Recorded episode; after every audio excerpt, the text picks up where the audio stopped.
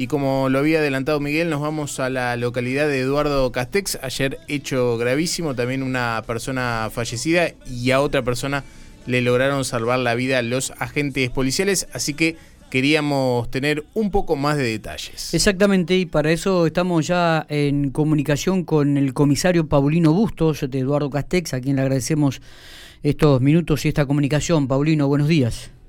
¿Qué tal? Buen día para vos y tu audiencia. Bueno, este comisario, cuéntenos un poquitito este gravísimo hecho, cómo sucede, cómo se enteran, este cuándo este ocurre realmente para tener algún detalle más, por favor. Y bueno, y después obviamente la, vinculación entre esta mamá y la hija, ¿no? Y como vos decías, a las nueve y media aproximadamente se recibe un llamado en, la comisaría eh, solicitando presencia eh, en un domicilio de la localidad a lo que ocurre directamente el oficial de servicio junto a otro empleado eh, y se, se encuentran con, con, este desenlace donde había una persona fallecida y, y otra todavía con, con signos de vida, así que inmediatamente se le practica RCP eh, logrando establecerla y, y, trasladándola inmediatamente al hospital al concurrir la ambulancia Está bien. ahí al lugar. Eh, eh, Paulino, ¿y, quién es el que da aviso a la policía? ¿Cómo surge todo esto? Eh, estamos hablando del domingo a la mañana, nueve y media del domingo a la mañana, ¿no? Nueve y media, sí, del domingo a, la mañana. Bien. como no, no contestaba los mensajes ni la llamada, se hace presente una hija de, la persona fallecida, quien rompe la puerta para ingresar y, se encuentra con, con esta situación, que es la que primero da, da aviso a la, a la policía. Está bien, está bien. Eh, la, la, mujer de 75 años, eh, Margarita Testa, ya estaba sin vida. ¿Y la hija cuántos tiene? ¿Qué edad tiene la hija? 53 años tiene ah. la, la, hija, la que se encuentra internada eh, bastante complicada en General Pico, pero bueno, esperando la, la evolución. está bien. ¿Estaban las dos en una misma habitación o estaban en diferentes lugares de la, de la vivienda? Tenían diferentes habitaciones. Eh, cada cual compartía su, habitación, pero bueno. ¿Estaban en el dormitorio?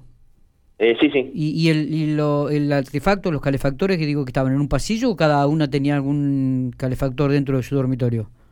No, estimamos que puede ser de un calefactor que se encontraba en la, en la parte del comedor.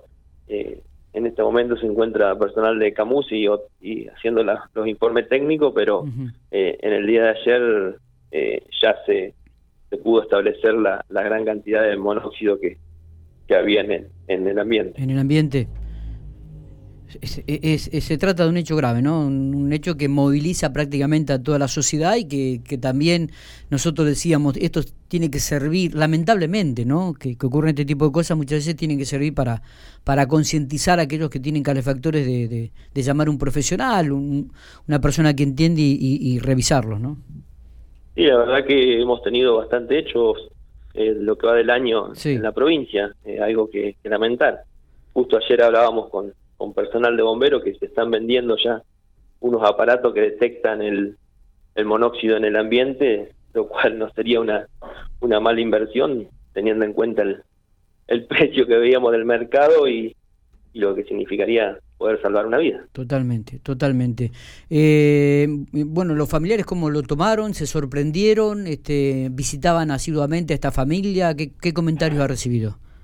Sí, sí, totalmente, todo, tanto la, los familiares, la, la hija que la encuentra, imagínese que era un domingo a las nueve de la mañana, ya la estaba llamando a su mamá, era una relación muy, muy estrecha y una familia muy, muy conocida y querida en la localidad. Claro. Claro.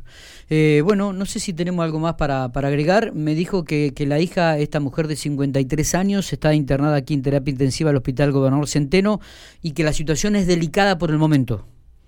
Sí, ese es el último parte médico que, que tienen de ayer. Eh, hoy todavía no, no se le ha informado, así que eh, seguramente sobre el mediodía iremos a tener alguna otra novedad. Paulino, ¿se puede conocer la identidad de esta mujer?